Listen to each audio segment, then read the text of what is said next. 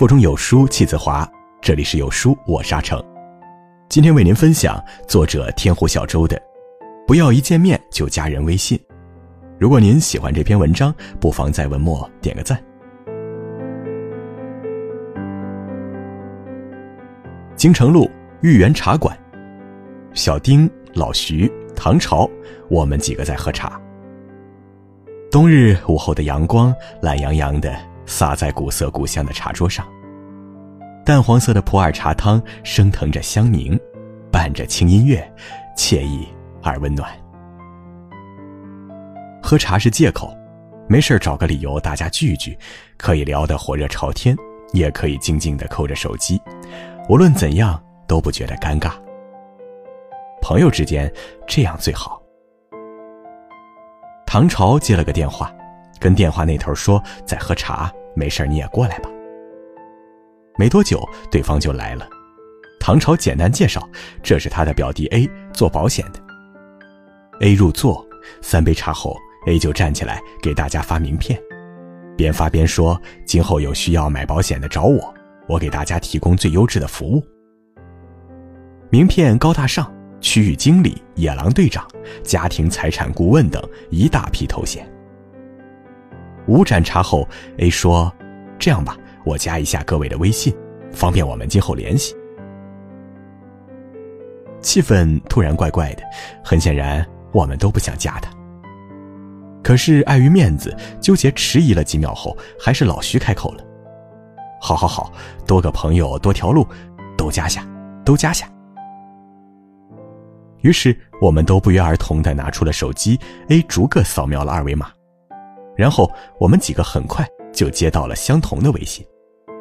您好，我是 A，是某某公司的业务经理。如果您有财产保险方面需要咨询的，我愿意为您提供服务。我的联系电话是。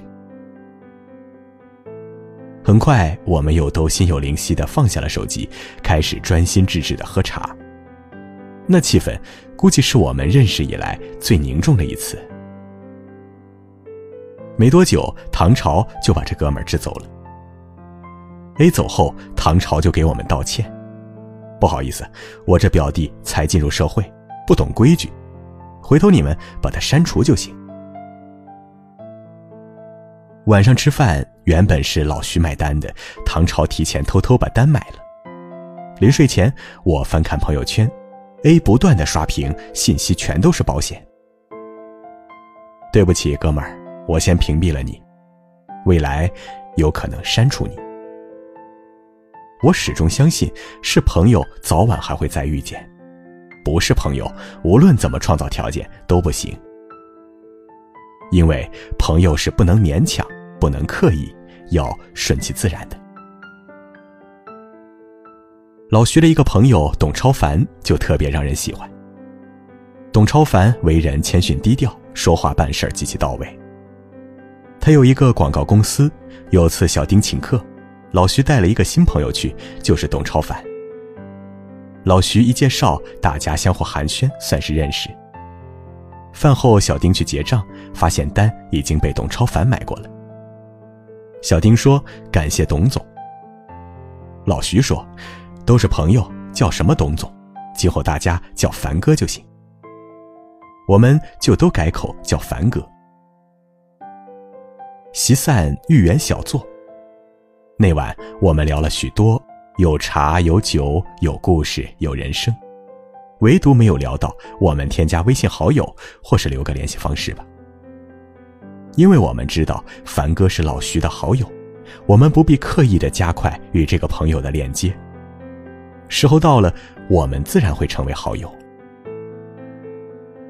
认识凡哥后的几个月，我们几个又一起吃过几次饭。他话不多，总是低调的坐在门口，还总是充当服务员的角色，偷着抢着去买单的毛病总是改不了。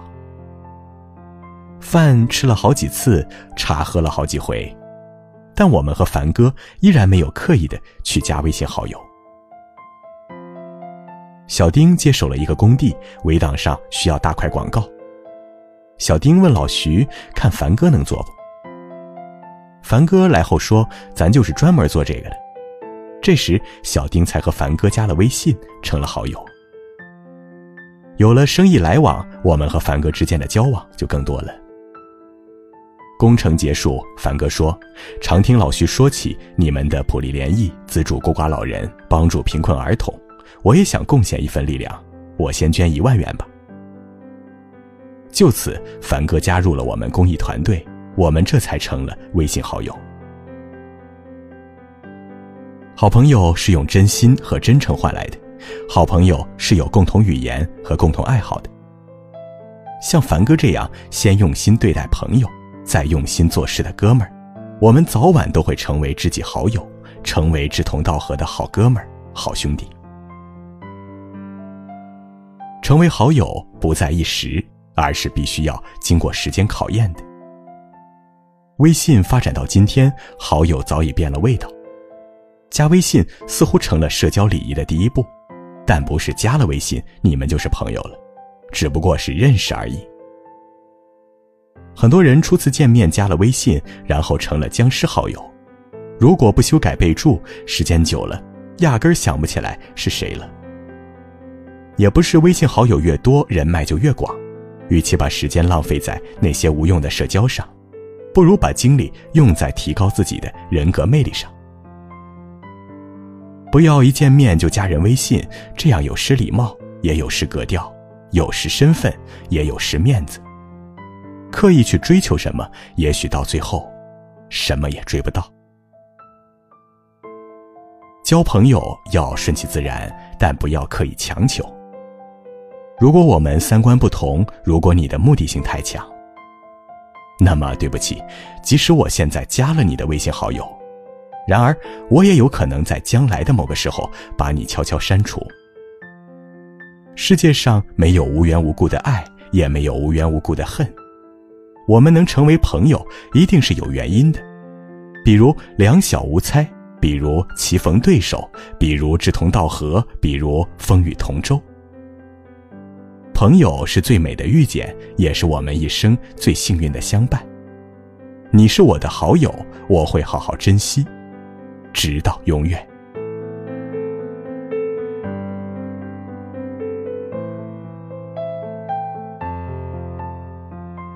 好了，在这个碎片化的时代，你有多久没读完一本书了？长按扫描文末二维码，在有书公众号菜单免费领取五十二本共读好书，每天有主播读给你听哦。欢迎大家下载有书共读 App 收听领读，我是阿成，我在山东烟台向您问好，记得在文末点个赞。